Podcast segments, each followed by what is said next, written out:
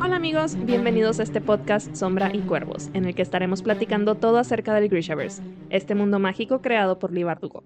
Somos sus anfitrionas, Dani, y Lucero. hoy discutiremos los capítulos 31 al 33 de Ley de Lobos.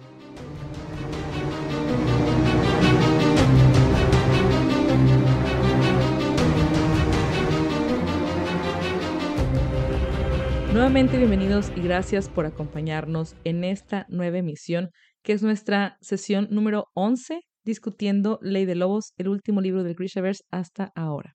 Este bloque fue raro porque el capítulo de Nikolai fue como, oh my gosh, qué hermosa joyita, Fue demasiado. cosa tan hermosa. Sí, sí, sí. El de Mayu, por los hechos, digo, me gustó, pero fue decepcionante las decisiones que se tomaron. Bastante. Y el del oscuro, me... A mí, a mí fíjate que me gustó, pero estoy un poco contrariada con esa, mm, como, como que está tomando conciencia o algo. Es como que, what, ¿quién eres? está Mm. raro. Se me hizo interesante algo como más del sistema de magia, pero cuando lleguemos ahí lo discutiremos. Así que comencemos con el capítulo 31 desde el punto de vista de Nikolai. Los dejamos con nuestros hermosos y amados cuervos en este atraco para robar el titanio y cambiarlo por aluminio en estas bodegas en Ketterdam. Y wow, estuvo muy intenso. Para empezar, el punto de vista de Nikolai tratando de cuidar a Soye, de que Soye es la menos vulnerable, pero como quiera, adiós a la lógica y tengo que vigilarla y tengo que cuidarla. Todo bonito. Todo bonito. Pero sí, tiene razón, digo, realmente Soya es la más preparada ahí para poderse defender, entonces no hay de qué preocuparse, por lo menos de momento. Sí, y luego me gustó mucho ver la forma en la que trabajó, trabajó con, con Cass, como que realmente son como besties. Siento que se Sí. entienden muy bien, sus mentes funcionan similar, tienen esta mm, sensibilidad, ¿no? Para todo es- este tipo de detalles, es- esta observación y la parte analítica y de leer bien a las personas la tienen muy bien desarrollada. Me encanta, me encanta verlos trabajar juntos, porque como dices, hay cierta afinidad en sus, en sus formas de pensar. Y hay un, hay un comentario que, que hace Nicolai que dice que se alegraba como de tener a Cass de que, de backup o así. Entonces fue como que, oh, confía, hasta cierto punto confía en él, ¿no? Entonces, no, y aparte todo, o sea, toda la, mm, como la conversación que tienen, como que es, es, es impresionante. Siento que se entienden súper, súper bien, pero es al mismo tiempo muy sarcástica y muy burlándose del otro. Entonces, no, bueno, viniendo de Cass no me extraña, pero ay, no, quisiera, de verdad quisiera verlo en pantalla porque en mi cabeza puedo verlo tan, tan claro. Escucho sus voces, se, los juro. Sí, y sobre todo ahora con la serie, con la segunda temporada que tuvimos la oportunidad de, de ver a, a Cass con Nikolai, aunque fue muy poquito y fueron pequeños momentos y hubo detalles que tal vez no nos encantaron de verlos juntos, como el tema del bastón y ese rollo, pero aún así el poder haberlos visto, ¿no? Compartiendo pantalla y tener claramente ya un Nikolai como a Paddy Gibson como Nikolai y tener a Freddy como Cass, pues es, es hermoso verlos, realmente es un deleite tenerlos en pantalla, así que tener ya como esas voces, tener esas, ese tipo de, no sé, de lenguaje corporal, ¿no? esos manerismos ya bien definidos, está muy, muy cool poder verlo en la cabeza y desarrollar esas escenas como a esa profundidad, ¿no? De, no nada más te imaginas como al personaje con una, a cualquier otro actor interpretando esto, sino que tienes ya realmente a los actores que ya caracterizados y todos como en la serie. Sí, sí, porque definitivamente yo ya estoy casada con ellos, entonces los veo en mi mente clarísimo. Y no, es que está, o sea, toda esta escena en la que están sacando el titanio y como que se atora el cable, la decisión de Nikolai de tener que dejar salir al, al monstruo, a pesar de que pues sus soldados lo van a ver, que Cass está ahí al lado prácticamente. O sea, me, me encanta que podamos tener este punto de vista de Nikolai en el que habla acerca de el miedo que se ve reflejado en los ojos de Cass, porque tiendo a olvidar que, que Cass es humano, que también puede tener estos sentimientos de miedo, porque siempre lo vemos como muy estoico y muy estoy por encima de todo, estoy preparado tres pasos adelante, etcétera. Entonces, esto es algo que de plano no pudo haber previsto por más planes de la A a la Z que hiciera. Y claro que se iba a asustar. Entonces sí fue como que, ¿qué está pasando aquí? Y Nicolás así de que, pues mira, déjame te explico. Bueno, no, no te voy a explicar, pero... Y luego todos estos diálogos de, de seguro no se van a dar cuenta. estuvieron geniales, de que y de esto tampoco se van a dar cuenta. Estaba yo atacada de la risa, de verdad. Me encantaron. Y es cierto lo que dice, se nos olvida que Cass puede sentir miedo porque siempre lo, lo sobre todo cuando lo vemos desde el punto de vista de Matthias en, en la biología, que siempre está de que el Demjin, ¿no? Demjin. Mencionarlo así, no hablarle como el demonio el- a- también a Cass. El hecho que se esté enfrentando ahora sí algo supernatural, que bueno, pues sí, es una corrupción del poder Grisha. Verlo, verlo así, algo que Cass de los libros no se ha enfrentado. Nunca. El cast de la serie ha visto a los Volcra, ha visto a los Nichoboya, pero el cast de los libros no ha visto a los Volcra y no ha visto a los Nichoboya. Entonces, ver algo así de espeluznante realmente iba a tener una repercusión, un impacto fuertísimo. Pero se recupera rápido. Sí, porque al final, digo, quiero pensar que también de parte de Cass es cierta confianza con, con Nicola y sabe que tampoco los va a poner en riesgo porque tendría X consecuencias, ¿no? Así que hay confianza también de que, bueno, por lo menos no me va a matar. De que pues sabe, sabe que algo, o sea, mi cabeza está planeando algo, ¿no? Entonces, oye, pero no dejo, digo, no dejo de sorprenderme, ya, ya he dado mil halagos a, a la manera tan rápida en la que piensa eh, Soya, pero esto en, en el momento en el que el demonio se queda atrapado y rompe la cúpula, yo dije, no, ya, ya valió, o sea, fuimos de un, si dejamos el cable se van a dar cuenta, un cable Ah, hay un techo. Digo, hay un techo, hay un agujero en el techo. O sea, no, no, esto, esto se puso muy drástico en dos segundos y de la nada fue como que la manera en la que se comunican visualmente Soya y Nicolás, así como que nada más, eh, quítate, voy a aventar un rayo. Ni se me había pasado por la cabeza de que, ah, pues sí, o sea, están fingiendo que hay una tormenta, pretendiendo ahí, eh, haciendo la tormenta entre ellos. Entonces, fácil, es como que pues un rayo le pegó, ni modo, se abrió el techo. Yo no lo hubiera podido pensar, me hubiera quedado así en blanco por completo. Sí, me, encantó eso también porque pensaron rápido y al final pudieron resolverlo, ¿no? Tapar y cubrir sus huellas, que tal vez si nos vamos o si los inspectores ahí, Kerch, revisan a, a mayor cuidado, ¿no? De la forma en la que se abrió el, el techo, a lo mejor las láminas se doblaron hacia afuera, tuvo que haber sido de afuera hacia adentro y no de adentro hacia afuera. Todo este rollo. A lo mejor podrían decir que tal vez algo, algo más pasó, pero no hay una explicación lógica de qué ser tiene la fuerza para hacer esto, ¿no? De volar así, a menos, digo, tal vez los Kergut, pero no todo el mundo sabe de los Kergut, así que tal vez no estén sus posibilidades de imaginárselo. En fin, el caso es que lograron cubrir, lograron salir y seguimos, ¿no? Con esta interacción con Cass que tienen ya que es el final, ¿no? Cuando le da el dispositivo para, para el espectro. Amo, amo, digo, ya es lo último que vemos de, de Cass. Me, me entristece que haya sido, lo sentí muy cortito, como estas, estos pequeños capítulos que tuvimos en compañía de ellos. Amo que pudiéramos eh, reencontrarnos y sobre todo juntar, ¿no? Personajes que tenemos tan queridos de ambas, de ambas series, de ambas, eh, pues, pues, de- bueno, del mismo universo, ¿no? Pero de los mismos, de los diferentes libros. Pero me encanta que hay una parte en la que Nikolai le, le pide, ¿no? Que como que guarde el secreto, que le dice de mm, embustero embustero, me parece que es la palabra que utiliza. Sí, de embustero embustero. Y luego al final, cuando Cass también le devuelve un, le hace como que un consejo, ¿no? Y le dice, de bastardo a bastardo. Y yo, estos son tan amigos, no los aguanto. Me encantan, ya, de verdad. Necesito otro libro en el que podamos volver a verlos interactuar todo el libro, no nada más tres capítulos. Ya estoy comprando ese libro. Realmente sería súper entretenido. Creo que pasarían de hacer, hacer como que la broma más divertida a enojarse de verdad porque no se aguantarían el chiste del otro. Stormhorn y Cass atorados en un barco. Bueno, Stormhorn estaría en su, en su ambiente. elemento, sí, sí, sí, sí, sí. en su elemento. Pero bueno, ahora sí, el problema mayor yo creo que en estos momentos es el hecho de que pues Nikolai ya reveló a sus soldados este monstruo, ¿no? Que vive dentro, que pues incluso para Adri, que era un secreto, o sea, solamente el círculo más cercano a Nikolai estaba consciente de esto. Entonces, esta, este dilema que, que presentan de irán a desertar, irán a guardar el secreto, pues realmente es algo serio, porque pues Nikolai dependía mucho de que esta información se mantuviera en secreto. Sí, así es. De hecho, yo no recordaba que Aldrich estaba ahí con ellos. No sé si lo habían mencionado antes, tal vez no. Pero lo que menciona Soya, ¿no? El, el trauma que tiene, tiene Adric, su brazo lo perdió a consecuencia de un Nisheboya. Y sabemos que la forma en la que Nikolai o este demonio se ve es como una combinación entre un Nichoya y un Volcra. Entonces, obviamente puede traerle y puede detonar pues recuerdos verdaderamente traumatizantes de toda la experiencia que vivieron, todo lo que pasó durante la guerra civil.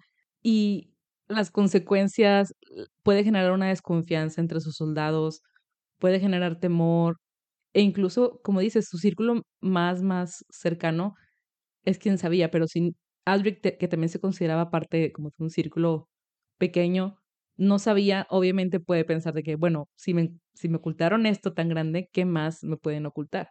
¿Qué más me han ocultado? Así que no sabemos si esto pueda tener repercusiones mayores. Soya dice que ella no cree que vaya a desertar, pero eso no, digo, no descarta, ¿no? Que pueda tener una consecuencia mayor. No, y habla también acerca de que, bueno, a lo mejor Adric no, no, sí. no deserta, pero tenemos todavía un grupo más grande que, como dices, o sea, Adric era parte de, siento que es como que círculo 1, círculo 2 y luego todos los demás, entonces Adric estaba relativamente cercano, ¿no? Pero pues todos los demás a lo mejor ven a Nikolai, pues sí, como un buen rey, un buen líder, han tenido cierta, ciertas interacciones, pero pues sí, esto es algo masivo y es algo que sin explicación, sin contexto, pues lo van a ver como una representación de aquello que estuvieron luchando por tanto tiempo. Entonces, sí, sí se puede volver algo crítico. Sí, sobre todo porque no saben que tanto Nikolai controla el demonio, pueden creer que el demonio controla a Nikolai y verlo a, este monstruo como una, como una extensión del poder del oscuro, obviamente da miedo de, te está controlando este, te está manipulando o algo así, puede generar todavía, como dices, una repercusión mayor en ese sentido de, de pues, qué, qué tanto nos ocultas y qué tanto este mal está dentro de ti, si lo ven de esta manera. Digo, desde el punto de vista de Nicolai y todos los que, al menos Soya, sabe que Nicolai está en control completo de este, o casi por completo de este demonio, que ya a cierto modo han hecho las paces, por así decirlo, pero aún así no, no deja de ser algo aterrador. Sí, definitivamente.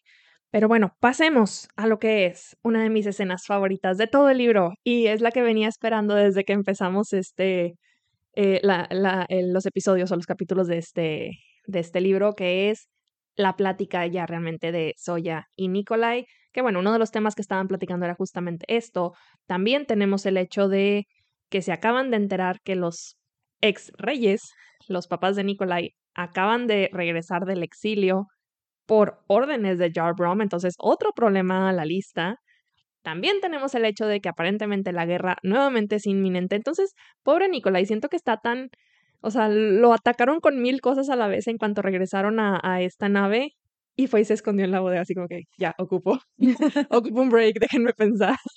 Sí, pobrecito, porque está con, con, este punto el miedo de qué tal si, si mi madre me traiciona, ¿no? Porque él dice, yo la traicioné primero, yo los traicioné primero no, no puede descartar, ¿no? Que vayan a, pues, hablar en su contra y que Demidov tome el control. Y se pregunta incluso si tengo que renunciar al trono, ¿lo haría? Y se responde que sí. Y eso me impactó mucho porque hemos visto un Nikolai bastante fuerte y que se ha mantenido muy firme en esta mm, decisión de luchar por el trono. Él sabe y los que están alrededor de él saben que él es un rey comprometido con, con el pueblo, que quiere lo mejor, que no busca estafar a nadie, robarle al pueblo ni nada, pero aún así se tiene que enfrentar con la realidad de puede ser que perdamos la guerra, puede ser que tenga que retirarme y no le va a quedar de otra más que renunciar. Y eso sí me rompió el corazón un poquito. Sí, a mí también. Pero bueno, ya habíamos, ya habíamos hablado acerca de, creo que sí le pesaría muchísimo esa decisión si realmente se llegara a eso. Pero por otro lado, también sería como que, bueno, tengo también otras alternativas en la vida, ¿no? Otras maneras de continuar sirviendo a mi país. Entonces, no sé hasta qué punto sería como este, este conflicto interno de me pesa dejar de ser el rey, pero también es un alivio como ya no tener esa responsabilidad. Entonces, digo, porque al final de cuentas es humano y es válido, ¿no? Que tenga como ese, ese conflicto, ese conflicto interno. Afortunadamente tiene a Soya ahí para, eh, pues, echarle ánimos, podríamos decirlo, porque curiosamente, en, este, en esta interacción es Soya la que está tratando de ver las cosas un poquito más positivas, ¿no? De, a ver, espérate, o sea, para eso tendríamos primero que perder y todavía podemos hacer esto, esto y el otro, entonces, bien por ella, no lo dejes caer, Soya, por favor. Sí, me dio risa que le dice, ¿qué hiciste con mi general cascarrabias? Ay, hermosos. Pero todos lindos. Que esta declaración que se hacen, no. O sea, no puedo ni siquiera hablar porque solamente quiero gritar de que de verdad, mis Hermosos. respetos para Soya. No sé cómo le hizo para mantener la compostura con Nicola y prácticamente diciéndole que quería que ella fuera su esposa. Y soy así como que, no, cabeza fría, cabeza fría, te tienes que casar con una princesa o la hija de un Kerch y yo voy a seguir siendo tu amiga y tu general y yo, ¿qué estás haciendo? ¿Cómo puedes hacer eso? ya necesito un capítulo desde el punto de vista de Soya para ver qué pasó por su cabeza y qué reflexiona sobre todo lo que pasó. Sí. Porque Sí, dice Nicolai, no fue una propuesta como tal, pero prácticamente pudo haber estado hincado en una rodilla dando un anillo que solo le dio el listón, el listón azul. Me imagino soy así como que porque tienes mi listón, o sea, sí, que stalker. No, no, no. No, pero de verdad, yo recuerdo la primera vez que leí esta escena, me regresé a leerla como cinco veces. No, no podía, o sea, mi, mi corazoncito estaba así como que ya por fin le dijo abiertamente lo que siente no, me estaba muriendo. Se me hizo muy, muy bonita. No sé por qué estaba en mi cabeza, eh, o sea, tenía la idea en mi cabeza de que había un beso en esta escena, pero no. Me lo inventé. Creé todo un fanfiction. Ahora lo escribes. Pero ya sé. Pero esta es la escena que estaba esperando. No recordaba exactamente cómo pasaba, pero te acuerdas que te decía yo de que es que era en una nave y ah, estaban como en una bodega entre cajas o algo así. como en mi cabeza, como que estaba en un lugar con cajas. Bueno, no son cajas, al final de cuentas son los pallets de titanio, pero era una bodega. Y no, no, es que me encanta, me encanta, me encanta. Todo lo que le dice de te escogería como amiga, como esposa, como reina, yo, dile que sí, solo dile que sí. Pero el deber en este momento puede más que los sentimientos y Soya simplemente se va. Qué triste. Pero se va diciéndole que ella sigue eh, con, ella sigue confiando ¿no? en que él realmente es el rey que Ravka necesita. Y creo que esas son las palabras que Nikolai necesita escuchar en estos momentos, que está como teniendo esos pensamientos de qué va a pasar si perdemos. Y ahorita necesita tener su cabeza en no, vamos a lograr salir de esto, el manifesting a todo lo que dábamos, Nicolai. Team manifesting, por favor. Y bueno, pasamos a un capítulo que les digo que sentí que las decisiones fueron bastante decepcionantes. Es el capítulo de mayo, vemos ya todo el aftermath, ¿no? Lo que pasó después de este enfrentamiento, ya que llegó la reina Lady, ya que enfrentaron a Maki, Eri salió ilesa, solamente cubierta de lodo. Y duele mucho ver estas conversaciones de, de Mayu con Reyem, donde él está realmente devastado porque siente que ha perdido su humanidad. Y estos cuestionamientos que se hace de no sé si pueda querer a mi familia después, si después de todo lo que ha pasado puedo quererlos, puedo amarlos, no sé si soy humano, si te ponen a pensar de, bueno, ¿qué necesitas, no, para ser humano? ¿Qué nos hace humanos? Pero al final de cuentas creo que son estas relaciones, ¿no? Que tiene, este, a pesar de todo lo que ha pasado, puede reconocer a su hermana, pudo generar una relación que parece bastante fuerte con, con Virgin. Ese tipo de cosas yo digo, bueno, creo que sigue siendo humano, creo que no puedes perder esa humanidad mientras tengas como un, esa compasión ¿no? y ese cariño por otros. Tal vez no por los traumas que has vivido sientas ¿no? que no puedes tener ese amor tan profundo como el que Mayu dice que sus padres sienten por ellos. Sin embargo, el hecho que sí esté esa, ese reconocimiento a otros y ese cariño deja algo de, de esperanza. Sí, lo de Reyem realmente fue muy triste. Y esa parte, o sea, cuando menciona lo de sus papás, sí fue como que, wow, qué fuerte porque realmente te hace cuestionar de, bueno, ¿qué tanto jugaron? Pues no, jugar no es la palabra adecuada. ¿Qué tanto los manipularon como para que sienta que está perdiendo su humanidad y que ni siquiera puede retomar estos lazos tan fuertes con su familia? Porque bueno, si ahí ya hemos visto, ¿no? Que con, con Mayu por lo menos pareciera que ese lazo sigue ahí, ¿no? No, no se ve como roto del todo. Pero sí, sí me hace, sí me hace pensar de qué tanto te torturaron, qué tanto tuvieron que haber hecho contigo para que sientas que ni a tus padres vas a poder como que volver a ver de la misma manera. Me da mucho coraje. Pero sí, nos queda realmente esa, esa esperanza de, bueno, sí, sí, Amayu puede seguir viéndola de la misma forma. Si logró formar este lazo con, con Virgin, a pesar de estar eh, sometido a todas estas, a estas manipulaciones, pues existe la posibilidad, ¿no? De que no regrese al 100% a su vida como era antes, pero pues que pueda retomar todo lo que se pueda. Y pues continuando con, con este capítulo, realmente la, las decisiones, como mencionabas hace rato, que se tomaron acerca de Maki, sí fueron muy, muy decepcionantes. No recordaba absolutamente nada. Yo sí esperaba que por lo menos, pues lo mencionábamos, ¿no? La última vez de que la van a enjuiciar, la van a exiliar, qué va a pasar con ella y nada. O sea, ni siquiera por aquí se nos pasó que, ah, va a quedar como regente. O sea, ok, ya no eres la reina, pero quedas como regente. ¿Qué?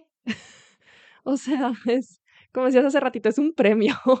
o sea, por todo lo que hizo y es como, qué peligro. Digo, realmente qué peligro seguir teniéndola ahí. Pero pues decisiones, decisiones. Digo, al final de cuentas, creo que Tamar es la que lo menciona, ¿no? Que, que pues humillar a una de, de, de las tabanes, humillar a todas y por eso tienen que mantenerla como en el mismo lugar, que dar como esta ilusión de que todo sigue bien, simplemente son como decisiones internas, pero aún así me imagino, digo, tanto para Mayu, Reyen, Virgin, que pues son como en este momento los personajes que tenemos más afectados por todas estas decisiones de los laboratorios. Por no mencionar el resto de los Scaregood, pues sí ha de dar muchísimo coraje. Claro, sobre todo porque el tema con Maki puede ser que le dicen, bueno, no va a tener control del presupuesto para que ya no pueda volver a reabrir este programa, etcétera. Pero si se queda como regente de una de las nietas de, de bisnietas de Leiti. Sí, yo también me quedé pensando porque dijo mis nietas y luego yo, sus nietas son Maki y Eri, pero no sé si sea un problema de traducción. Me imagino que son las, las bisnietas, pero, o sea, ¿cuál es el punto? Al final va a poder manipular a alguien.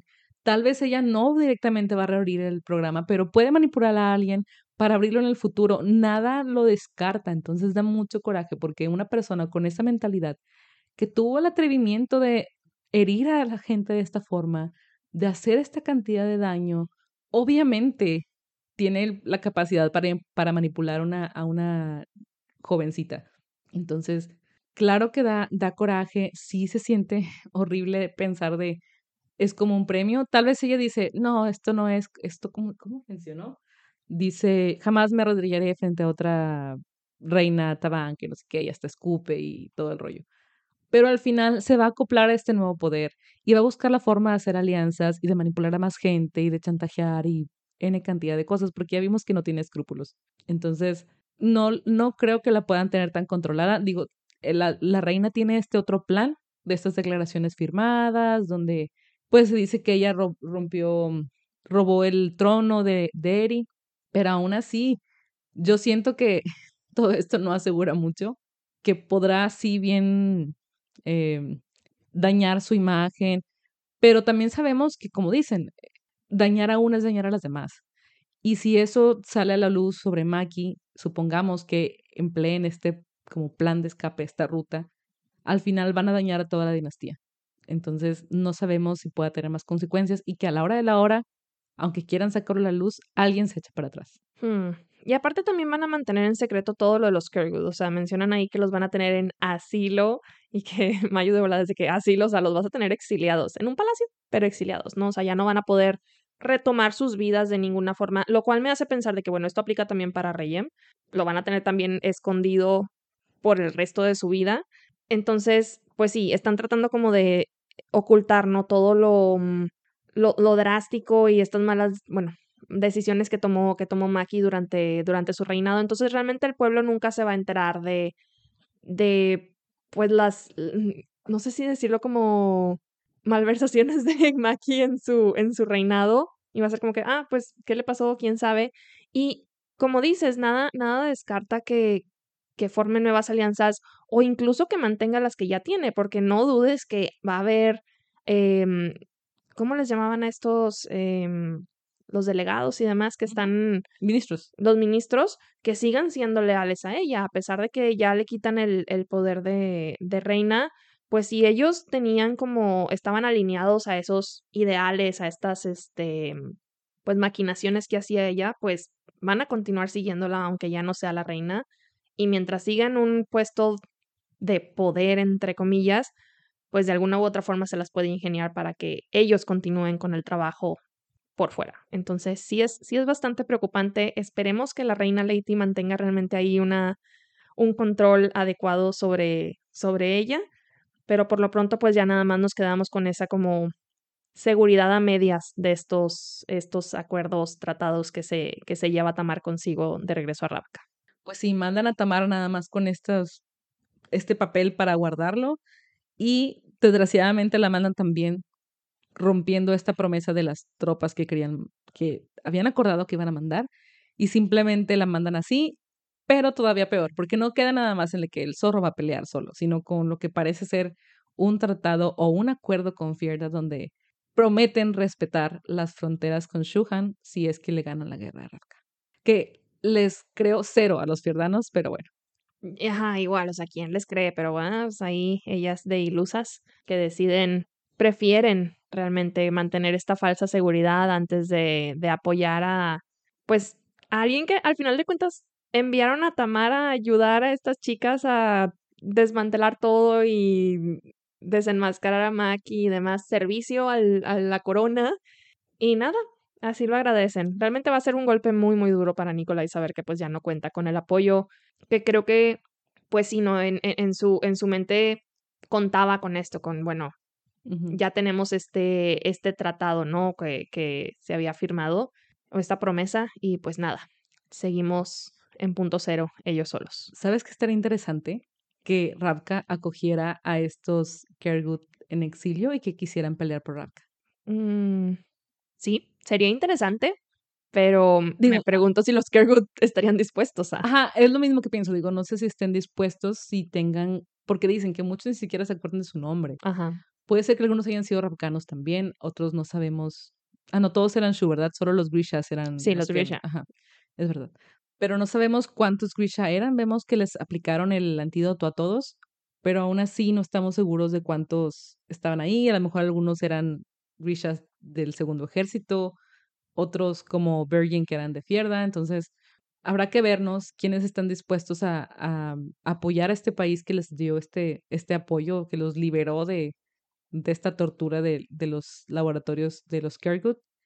Pero sí, habría que esperar a ver si, si tienen como esa conciencia de y esa disposición y que estén como en la condición mental adecuada para poder hacer esto, porque también digo, o sea, sería cool porque ayudarían a la guerra, pero digo también, ¿cómo sería a lo mejor también cómo utilizarlos? Ajá, exacto. Y eso digo, es como. es regresar lo mismo. Exacto, es como, ok, me acabas de liberar de una esclavitud en Shuhan y quieres ahora que pelee con Fierda en una batalla que ni siquiera es mía, suponiendo que, bueno, dependiendo de si fueran rafcanos y demás. Pero al final de cuentas, si se les da como la opción, Opción. de escoger, pues vale, Sí, está bien. mientras sea en libertad, realmente que ellos digan, bueno, como un agradecimiento porque quiero hacer algo para que esto no se repita, etcétera, etcétera. Sería interesante que pudieran participar de alguna manera. Digo, por ejemplo, el tema de Mayu, yo no sé si Mayu se va a querer quedar en, en Shuhan después de esta traición que está sintiendo con las decisiones que se tomaron. Sí, definitivamente. Pero ahí el punto es, ok, si decidiera irse, ¿dejarían que Rayem se fuera con ella? ¿O por guardar el secreto de los Kergut, harían todo lo posible por mantenerlo en este asilo? Sí, que me, me entró la duda con el tema de los Kergut. Eh, vemos que algunos tienen garras y tenazas y. Cuernos, mencionaron uno, yo, ¿para qué? Sí, entonces digo, mm, sabemos que hasta cierto punto los Grishas que, que hicieron estas conversiones en sus cuerpos usaron eh, Yurdaparem. ¿Qué tanto puede hacer un Grisha sin Yurdaparem para revertir parte de estas cosas? A lo mejor pueden quitar los excesos de metal para que puedan tener mejor movilidad y no sé, si quieren tener una vida entre comillas normal, pudieran regresar a una rutina más tranquila sin tener que tener como esta carga, ¿no? De esta armadura exterior que les pusieron. Mm, no me había puesto a pensar en eso. Tendremos que esperar para ver si es un tema que se toca o si hasta aquí ya acabó el tema de los Kergut, porque de nuevo no recordamos absolutamente nada. De verdad no me acuerdo de nada. Todos estos capítulos, este y el de y el que sigue no los recordaba para nada. El de Nikolai recordaba solamente esta escena bonita. Sí. No recordaba el super fail ni que sacaba al monstruo. Yo tampoco. Me tomó por sorpresa. Fue una muy buena sorpresa. Sí. Pero bueno, Movámonos entonces al último capítulo de este bloque que es el de El monje, el oscuro, Alexander, que siento que tuvimos como mucho contenido en parte no muy sustancial. O sea, hubo partes que sí movían la trama, mucho fue como flashbacks, que de hecho los flashbacks sí se me hicieron un poco interesantes porque hasta ahorita no habíamos tenido mucho, mucha de esta historia eh, del pasado del oscuro, ¿no? Fuera de lo que le llegó a decir a Lina, lo de la serie que bueno, sabemos que es eh, punto y aparte. Entonces, aquí sí me gustó como que, que hablara un poco acerca de, de cuándo fue eh, la primera vez que se puso al servicio de un rey, cómo logró estas victorias, o bueno, primero reunir, ¿no? Como a estos Grisha que estuvieron estuvieran dispuestos a, a, luchar por el país y, y, empezar a formar este, este ejército. Entonces, sí fue algo, algo interesante que de hecho me, me quedé pensando si, pues no he leído el, el demonio en el bosque, ¿no? Entonces no sé si es algo que, que, se llegue a profundizar un poquito más en esa historia o si es algo completamente aparte, no me digan, no me spoileen. Y, y sí, estuvo, estuvo interesante. Fue como, oh, ok, de ahí vienes. Lo que sí también me, me llamó mucho la atención es lo que mencionaba acerca de Bagra, de que, bueno, conoció a su hermanastra, que sabemos que ya leímos su historia, ¿no? Eh, Ula. Pero que menciona de que busqué a los otros hijos de mi madre y yo, ¿cuántos hijos regados dejaste, Bagra? Es lo que yo me pregunté porque, como dices, sabemos de, de Ula, pero ¿qué onda con los demás? ¿Quiénes son? ¿Qué poderes tienen? ¿Dónde están regados? ¿Y por qué no los mencionan? ¿Y por qué no tenemos una historia con la vida completa de Bagra? Quiero la biografía de Bagra con detalles. Y es que realmente no me había puesto a pensar de que Bagra es todavía más antigua que el oscuro. Entonces, pues sí, no, digo, no creo que hayan estado juntos todo, todo, todo el tiempo. Y pues sí, la mujer se fue a vivir su vida y tener más hijos. Y jamás en la vida lo había cuestionado. Fue como que, oh, vaya, hay más oscuros regados ahí, quizá. Es lo que me llama la atención. Si tuvo otros hijos, ¿por qué no están con ella? ¿Será que algunos no tenían este, algún poder, no eran Grisha y por eso los dejó? ¿Y por qué solamente se quedó cerca del oscuro? ¿Porque tenía el mismo poder que ella? ¿O hay alguna otra razón por la que sí se quedó cerca de Alexander y a los demás los dejó regados? Digo, lo de Ula lo entendemos porque por su naturaleza, ¿no? Su, el hecho que sea, ¿cómo se llama esa especie? Se me olvidó. Eh, Sildroher. Sildroher. Que ella necesitaba por ser Sildroher vivir en, el agua. En el agua, obviamente era natural que se quedara ahí abajo. Yo sí. Ya. Entonces, ¿qué pasó con los demás? También hay otros hermanos del oscuro que sean Sildroher y no lo sepamos. O simplemente estén de que regados en otros países. O no lo sé que hayan vivido como casatsias. No lo sabemos. Y estoy muy intrigada. Realmente estoy intrigada. Quiero saber más. ¿Habrá algún fanfic? no sé. si alguien sabe un fanfic de la vida de Background, pásenlo, por favor. Wow, no, y seguimos ampliando este universo porque pues realmente nos deja muchísimas puertas abiertas para más historias y más historias y pues sí, fanfictions son la respuesta al final del día porque jamás terminaría Lee de construir todas las pequeñas puertas que ha dejado abiertas. Entonces, Qué impresionante. Pero sí, y regresando al, al presente, lo que mencionaba hace rato de que el oscuro pareciera como estar generando esta conciencia hacia el, el, permitir que estos fieles vayan y, y, pierdan la vida nada más porque sí, porque hasta desarmados se quieren ir a, a, meterse en esta guerra. Digo, la verdad es que también de que qué ilusos, o sea, no, no vas a, entiendo, entiendo el lado de la fe, pero pero es como que pon de tu parte, ¿sabes? ni siquiera, ni siquiera sabes si va a obrar un milagro ahí en medio del campo de batalla.